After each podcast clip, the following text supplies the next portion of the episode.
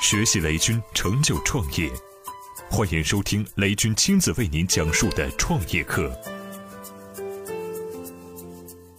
对早期创业公司来说，最重要的数字是账上还有多少现金。假如没有任何收入，你能活多少个月？这是创业公司每天都要想的问题。最安全的呃说法是要活十八个月，但是其实做不到。我觉得你要想说，我没有任何收入，我能不能活一年？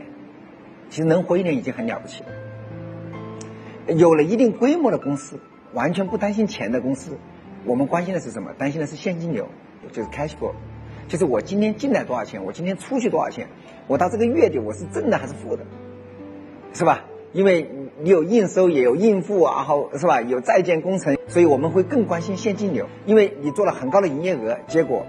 客户都没给你钱，都是应收款，最后这个账全黄了。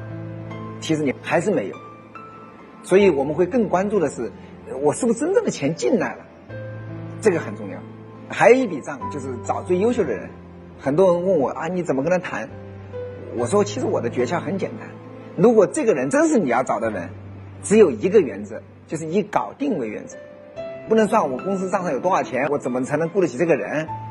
其实说回来，在人员的管理的过程中，尤其是高科技公司，人才最重要的时候，其实老板都是孙子，这些技术大拿才是爷。这个当不好孙子的老板都不是好的老板。